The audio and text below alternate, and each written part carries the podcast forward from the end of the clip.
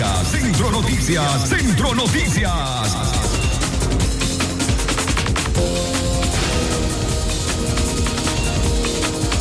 Miércoles 30 de marzo del año 2022, estas son los principales titulares en Centro Noticias. Centro Noticias, Centro Noticias, Centro Noticias. Comerciantes leoneses expresan preocupación por bajas ventas. Centro Noticias, Centro Noticias, Centro Noticias. Disminuyen casos de COVID-19 en Nicaragua por quinta semana consecutiva, según el Ministerio de Salud. Centro Noticias, Centro Noticias, Centro Noticias. Pediatra advierte disminuir el consumo de azúcar en los menores para evitar diabetes infantil. Centro Noticias, Centro Noticias, Centro Noticias. En la política nacional, Gustavo Porras presentó iniciativa de ley para expulsar a la UCA del Consejo Nacional de Universidades. Centro Noticias, Centro Noticias, Centro Noticias.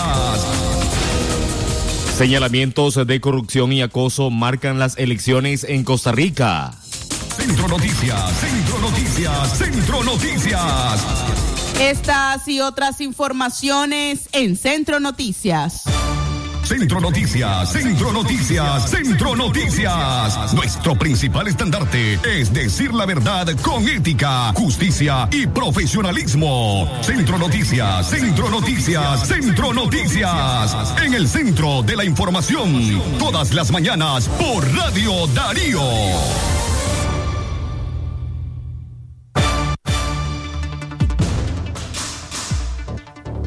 A las seis de la mañana con cuatro minutos iniciamos el detalle de nuestras informaciones. Comerciantes leoneses expresan su preocupación por bajas ventas.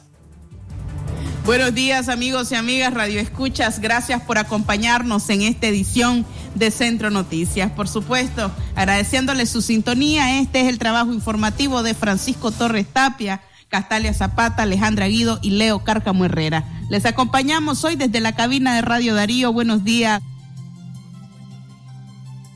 hay que hay preocupación entre los comerciantes de los mercados públicos de León por las bajas ventas que registran en los últimos meses. Así lo comenta Francisco Álvarez, quien representa a estos ante el Consejo Municipal. Los comerciantes están siendo afectados por el incremento en los precios de los hidrocarburos porque impacta los costos de operaciones y el traslado de productos a otras regiones del país, según determinó Álvarez. Según estos costos, son cargados al precio de los productos, lo que eh, resta la capacidad de la población y de los comerciantes que se abastecen directamente en el mercado de la terminal. A pesar de ello, el gremio de vendedores tiene cifradas sus expectativas en las ventas en Semana Santa, donde esperan un impulso en las ventas. Escuchemos a continuación a Francisco Álvarez.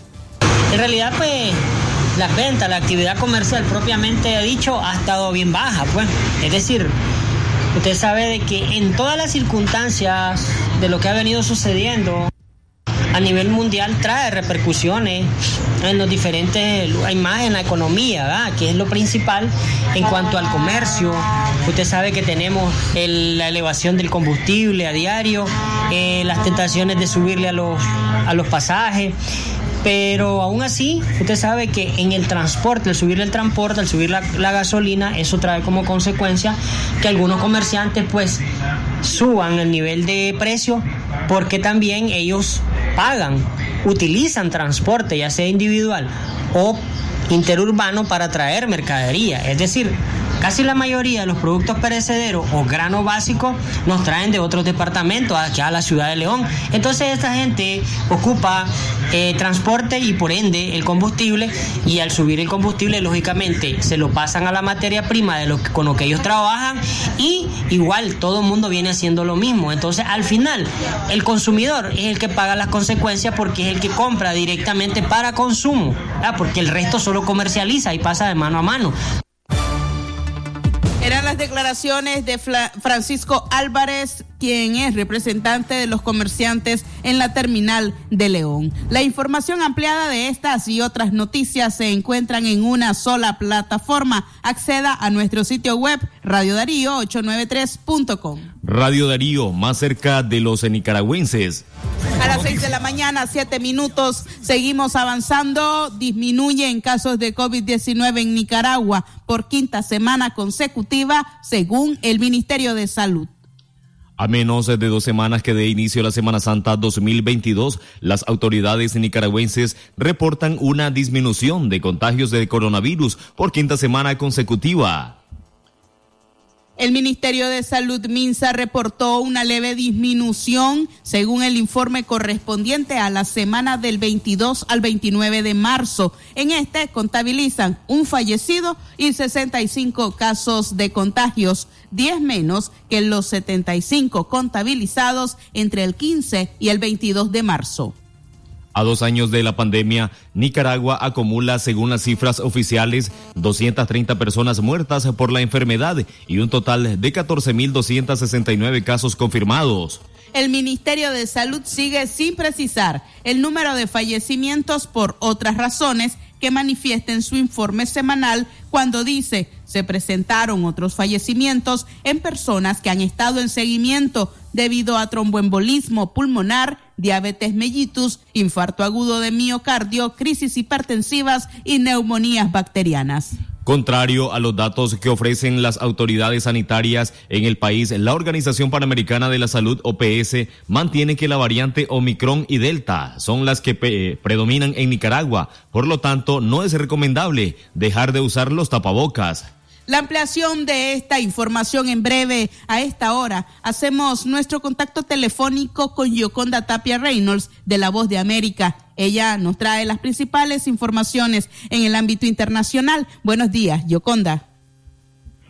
¿Qué tal, Katia? Muy buenos días. Me da mucho gusto saludarlos nuevamente aquí en Washington con algo de frío y básicamente debido a que tenemos una tormenta que viene del centro oeste del país y que ya ha causado varios daños en algunos estados, principalmente aquellos que ya habían sido afectados por mal tiempo que se presentó la semana pasada. El estado de Texas ha sido uno de los más afectados en las últimas horas con fuertes lluvias, intensos vientos y también algunas advertencias de tornado. Este temporal está avanzando hacia la costa este de Estados Unidos y ya aquí hemos empezado a sentir los primeros efectos. Estamos bajo alerta de una tormenta que podría llegar en el curso de la mañana y que eh, se extendería hasta eh, mañana por la tarde debido a que se trata de una tormenta bastante extensa. Mientras tanto, también, por supuesto, seguimos eh, informando a propósito de la situación que se genera en Ucrania luego de la invasión rusa. El ejército de Rusia, pese a que el Kremlin ha anticipado que estarían dispuestos a mm, retroceder sus tropas en algunas zonas del país, no han eh, tomado ninguna medida todavía. Y hay mucho escepticismo entre eh, Estados Unidos y los aliados por ver si es que Estados Unidos cumple con esta, eh, si Rusia más bien cumple con este anuncio. Eh, sigue atacando zonas en torno a la capital ucraniana, en Kiev, y según lo que se ha reportado hoy, por lo menos 30 ataques rusos contra zonas residenciales e infraestructuras civiles se han registrado en los alrededores de la capital ucraniana. La ofensiva, les reitero, se produce a pesar de la promesa rusa de reducir la actividad militar en ese país.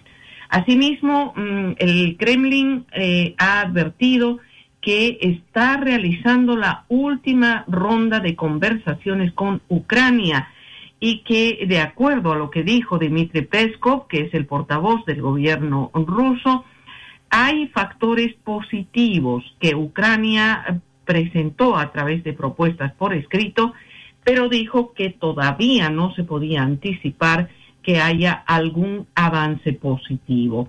hay esperanza de que este hecho pueda avanzar de alguna forma e incluso ayer se ha especulado ya que podría existir la posibilidad de una reunión personal entre eh, Vladimir Putin y el presidente Volodymyr Zelensky de Ucrania, que sería eh, uno de los esfuerzos más eh, próximos para lograr la paz en esa zona.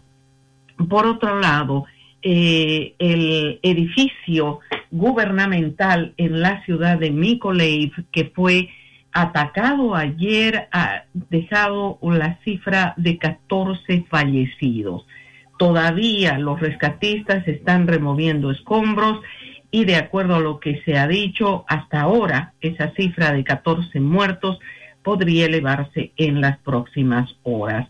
Eh, finalmente, eh, uno de los elementos importantes que hay que destacar en esta crisis son los refugiados y según ACNUR en su informe de esta mañana, algo más de cuatro millones de ellos ya han salido de Ucrania. Están en diferentes países, pero más de dos millones trescientos mil estarían en Polonia. Es el país que más refugiados ha recibido. Paralelamente, se ha eh, insistido en que eh, estos países a donde están llegando los refugiados ucranianos son básicamente eh, aquellos de tránsito, porque los mismos ucranianos están tratando de buscar familias, amigos que puedan recibirlos en diferentes lugares donde hay comunidades ucranianas. E incluso en Latinoamérica se está ya esperando la llegada de eh, familias ucranianas. Es el caso de Guatemala, donde ustedes ya saben, hace un par de semanas llegaron algunas familias en Argentina hay una comunidad ucraniana bastante extensa y se están preparando también para recibir a familias ucranianas. Este, esta más bien es la crisis de refugiados más grande que se ha visto en el mundo desde la Segunda Guerra Mundial. Esas son las informaciones para ustedes, estimados amigos. Les reitero que es un placer retornar nuevamente enviarle mi abrazo a la audiencia de Radio Darío y a ustedes en el estudio, colegas, mi afecto como siempre. Un abrazo para todos. Muchas gracias. Este era el reporte de Yoconda Tapia Reynolds desde La Voz de América. A las seis con catorce minutos vamos a una pausa comercial y regresamos en breve con más informaciones en Centro Noticias.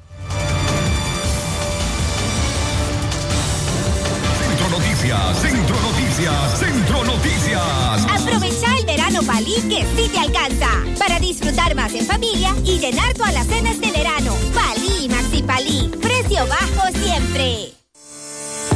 Porque la noticia se genera en cualquier momento. Y para su completa información, Radio Darío te informa en la red. Noticias, deportes y más en nuestras redes sociales. Síguenos en Twitter como arroba Radio Darío Ni, Instagram, Radio Darío Ni, YouTube como Radio Darío, también en Facebook como Radio Darío 893 y en nuestro sitio web www.radiodarío893.com. Radio Darío, cada día más cerca de los nicaragüenses. Doctor Javier Pastora Membreño es especialista en cirugía y enfermedades digestivas. Ofrece tratamientos endoscópicos de varices esofágicas, sangrado digestivo, cáncer gastrointestinal, gastroscopía y colonoscopía. Además, tratamiento especializado de enfermedades del hígado y vías biliares. Atiende en su clínica médica ubicada del Auditorio de Leodra, 20 varas hacia el sur, en la subidita. Doctor Javier Pastora Membreño. El doctor Sergio Amidense, especialista en cirugía general, laparoscopía y cirugía láser, cirugía de hernias, cuello, tiroides, cirugía de trauma, manejo del dolor abdominal agudo, hemorroides y enfermedad del ano. Les atiende de Casa Cural de la Iglesia El Laborío, una cuadra al sur. Para mayor información, llamar al 2311-0175. Si a la calle tú vas a salir, el contagio hay que prevenir. Ya todos lo sabemos, distancia metro y medio, el virus se detiene así. Nuestra familia hay que cuidar, asumamos responsabilidad. Lavémonos las manos, usemos tapabocas, así podemos ayudar. Quédate en casa. Vamos Nicaragua, todos unidos, quédate en casa.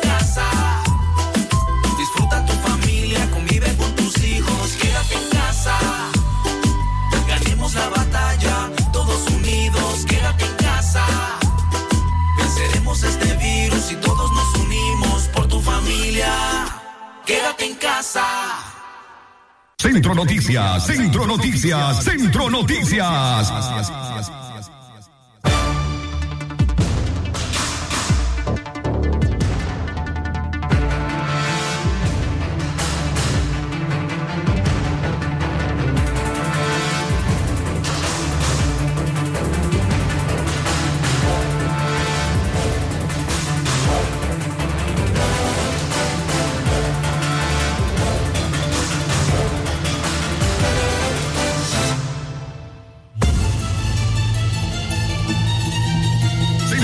Centro Noticias, Centro Noticias. El tiempo exacto, amigos oyentes, ya 6 de la mañana con 18 minutos. No dejes de informarte con nosotros. Síguenos en las redes sociales y plataformas de streaming. Encuéntranos en Facebook, Twitter, Insta- Instagram y Spotify. Radio Darío, más cerca de los nicaragüenses, avanzamos en información. Una joven sufrió fractura en la pelvis tras accidentarse en una motocicleta en León. Francisca Eugenia Bucardo, de 15 años, cayó de una motocicleta que viajaba como pasajera y resultó con fracturas en la pelvis y golpes en su cabeza, siendo auxiliada por paramédicos de los bomberos unificados y trasladada al hospital Escuela Oscar Danilo Rosales. El accidente ocurrió en el barrio El Calvarito de la ciudad de León cuando el conductor perdió el control de la moto y se dio varias volteretas. Luego, el motociclista huyó del lugar, dejó a la joven herida en el pavimento. Centro Noticias, Centro Noticias, Centro Noticias. Continuando con el detalle de las informaciones en el, en el ámbito de sucesos, en otro orden, organismos de investigación judicial de Costa Rica solicita información que lleve al paradero de la adolescente nicaragüense Ingrid Magali Sevilla López, de 15 años. La OIJ hizo un llamado a la población para colaborar en la búsqueda de la joven, facilitando algún dato que pueda dar con su ubicación. El organismo señaló que Sevilla residía en la localidad de Valle La Estrella, en Costa Rica. Hasta la fecha, lo único que se sabe de ella es que el 27 de marzo fue vista por última vez. Centro Noticias, Centro Noticias, Centro Noticias. Cerramos este bloque de sucesos en otro orden con el sujeto Marcos Junior Silva Amador, de 18 años. Él enfrenta juicio oral y público por el, el asesinato de César Flores Hurtado, de 34 años. El crimen ocurrió el primero de febrero en el municipio de San Rafael del Sur, en el departamento de Managua. La agresión ocurrió a las 10 de la noche en el barrio Las Piedrecitas. Uno de los testigos refirió que el señalado antes de atacarlo con el cuchillo le dio varios golpes hasta dejarlo inconsciente. Flores Hurtado falleció cinco días después en el hospital Lenín Fonseca, producto de un edema cerebral. Los accidentes de tránsito continúan a la orden del día. En Chinandega se lamenta el fallecimiento del señor Juan Galo, un motociclista que a eso de las seis y treinta minutos de la tarde de ayer se accidentó en la comarca El Capulín, municipio El Viejo. Según algunas personas que se encontraban en el lugar, Juan Galo iba a exceso de velocidad y además eh, también en estado alcohólico. Él aventajó a un bus que circulaba a eso de las seis y media y se eh, estrelló de frente con una rastra que circulaba en ese sitio. A esta hora, más información, 6 de la mañana, 21 minutos. Pediatra advierte disminuir el consumo de azúcar en los menores para evitar diabetes infantil. Aunque en menor proporción la diabetes también afecta a los menores de edad, en esta ocasión se conversó con el médico Jorge Alemán Zapata él es pediatra neumólogo sobre cómo detectar esta condición crónica en pacientes pediátricos. Además de las situaciones primarias que los padres pueden proporcionar a sus hijos con esta condición, el médico sostuvo que la diabetes infantil tipo 1 es la que presenta en los menores de edad con mayor frecuencia. La diabetes tipo 1 no se puede prevenir y se presenta por la deficiencia de insulina. Tiene su origen en una malformación congénita en los niños y niñas. Según el especialista, los progenitores pueden identificar los síntomas de esta enfermedad, que van desde sed intensa, pérdida de peso, micción frecuente y aumento del apetito. A observación del médico Jorge Alemán Zapata, la falsa percepción puede engañar a los padres porque ven a sus hijos gorditos, pero podría tratarse de un caso de diabetes infantil. La diabetes infantil se puede dividir en diabetes tipo 1 y tipo 2. La diabetes tipo 1 es la más frecuente en los pacientes pediátricos. Esta diabetes es una deficiencia de la insulina que se ve por una malformación congénita que los niños pueden tener. En sí, los síntomas tempranos que un paciente presenta, un paciente pediátrico, son sed intensa, eh, la pérdida de peso, que esté orinando muy frecuentemente hasta que orina por las noches, ¿verdad? Y eh, que tenga aumento de, del hambre, el apetito. Entonces son los, los, síntomas tempranos que se pueden estar viendo en estos pacientes. En sí la diabetes tipo 1 no hay casi prevención. En la diabetes tipo 2, que es la diabetes que se ve en adolescencia, es tratar de concientizar los alimentos que nosotros estamos dando. Eh, concientizar en que tengamos una alimentación saludable, evitando azúcares frecuentes. Nosotros desde pequeños, desde niños de meses, le estamos dando azúcares en refresco, algo incorrecto que se ve en la alimentación cotidiana en los nicaragüenses. Posteriormente a veces se están dando golosinas, dulces, alimentos fuera, eh, que no es correcto y a veces estamos manteniendo niños con obesidad y los estamos queriendo ver como niños sanos, cuando los niños tienen una predisposición desde temprana edad a ser diabéticos. Su reporte ciudadano hágalo llegar a nuestra línea de WhatsApp. Denuncie lo que ocurre en su comunidad, barrio o comarca o municipio al 8170-5846. Radio Darío más cerca de los nicaragüenses a las 6 de la mañana con 25 minutos. Hacemos nuestra segunda pausa en Centro Noticias y cuando regresemos le comentamos acerca del incremento en los casos de epilepsia en nuestro país según el Ministerio de Salud. Centro Noticias, Centro Noticias, Centro Noticias. Cobra tus remesas AirTag Western Union más rápido y seguro en todas las sucursales de Banco Ficosa. Y recibí los mejores beneficios. Cobra en dólares o córdobas. Recibí tasa de cambio preferencial. Servicio disponible para clientes y no clientes del banco. Ficosa. Por tu apoyo y fiel sintonía. Gracias, León. Radio Darío sigue siendo la radio del indiscutible primer lugar. Número uno en música, deportes y noticias. Radio Darío, la radio del primer lugar.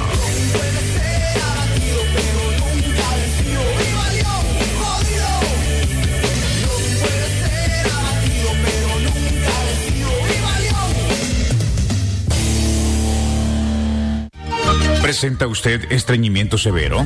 ¿Reflujo gástrico o esofágico? ¿O bien necesita consejería para eliminar la bacteria Helicobacter pylori? Te recomendamos al médico con formación profesional a nivel internacional, doctor Loreto Cortés Ruiz, especialista en cirugía general del aparato digestivo, laparoscopía, gastroscopía y colonoscopía. Les atiende en Clínica Metropolitana, Colegio Mercantil, 10 Varas al Norte, teléfono 2311-6382 y celular 883505 doble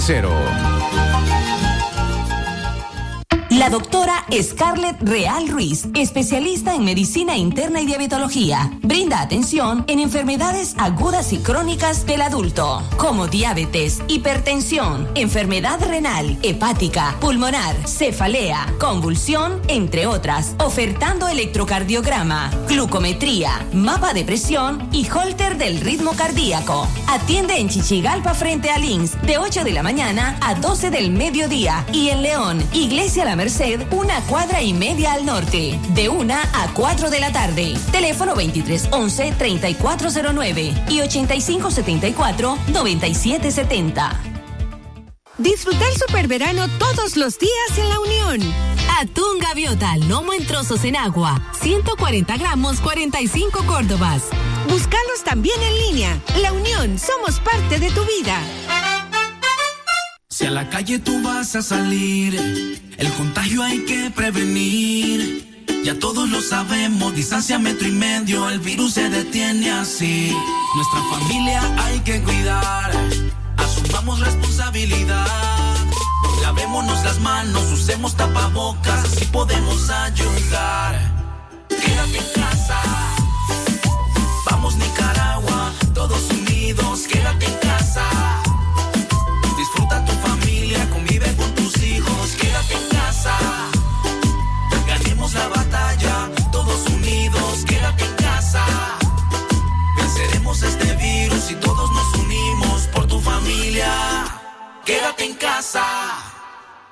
Centro Noticias, Centro Noticias, Centro Noticias.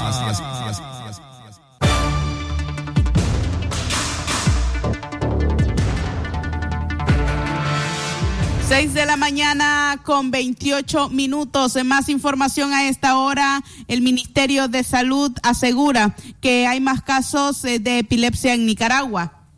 De acuerdo con el mapa, el mapa nacional de la salud de Nicaragua, la epilepsia en el 2021 fue la sexta enfermedad crónica más frecuente en el país. El mapa registra que un total de 33.797 nicaragüenses fueron diagnosticados con esta enfermedad. Comparado al 2020, cuando se informó de 29.761 casos nuevos en el país, las cifras del 2021 representan un incremento del 12%.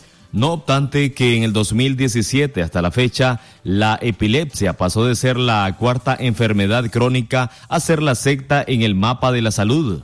La Organización Mundial de la Salud, OMS, explicó que la epilepsia es una enfermedad cerebral no transmisible crónica que afecta a personas de todas las edades. Es uno de los trastornos neurológicos más comunes al contabilizar 50 millones de personas que lo padecen en el mundo. A las 6 de la mañana, 30 minutos, damos paso a nuestro bloque de noticias internacionales. Lo que pasa en el mundo, lo que pasa en el mundo. Las noticias internacionales están aquí en Centro Noticias. Internacionales. Señalamientos de corrupción y acoso marcan las elecciones en Costa Rica. Señalamientos de corrupción, manejos oscuros de la financiación electoral, denuncias de acoso sexual y campaña sucia han marcado las semanas previas a la segunda vuelta electoral del próximo 3 de abril en Costa Rica y se han convertido en temas influyentes en el apoyo a los candidatos Rodrigo Chévez y José María Figueres. Después de concluida la primera vuelta el pasado 6 de febrero, Figueres, presidente del país entre 1994 y 1998, y el economista Chávez han intercambiado señalamientos y acusaciones, lo que ha quitado protagonismo a las propuestas de los planes de gobierno. Más información esta vez acerca de la migración en Estados Unidos. Alrededor de 7 mil migrantes fueron detenidos a diario tras cruzar la frontera entre Estados Unidos y México, informó el jefe de la patrulla fronteriza lo que representa un fuerte aumento respecto a la cifra registrada en febrero.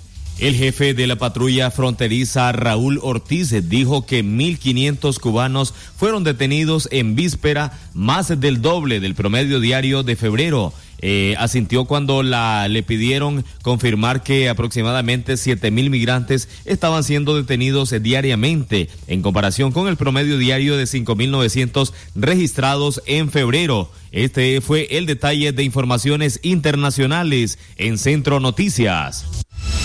Esto fue Noticias Internacionales en Centro Noticias. Centro Noticias, Centro Noticias, Centro Noticias.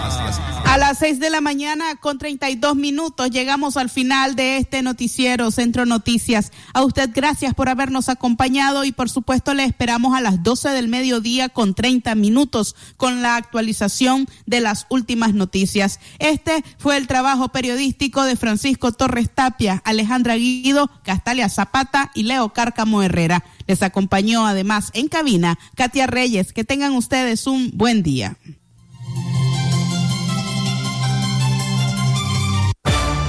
Centro Noticias, Centro Noticias, Centro Noticias. Nuestro principal estandarte es decir la verdad con ética, justicia y profesionalismo. Centro Noticias, Centro Noticias, Centro Noticias. En el centro de la información, todas las mañanas por Radio Darío. Sistema Informativo Darío Noticias. Vamos a continuar con la información porque la... Darío Noticias, la manera más eficiente de informarte. 893, calidad que se escucha. Darío Noticias.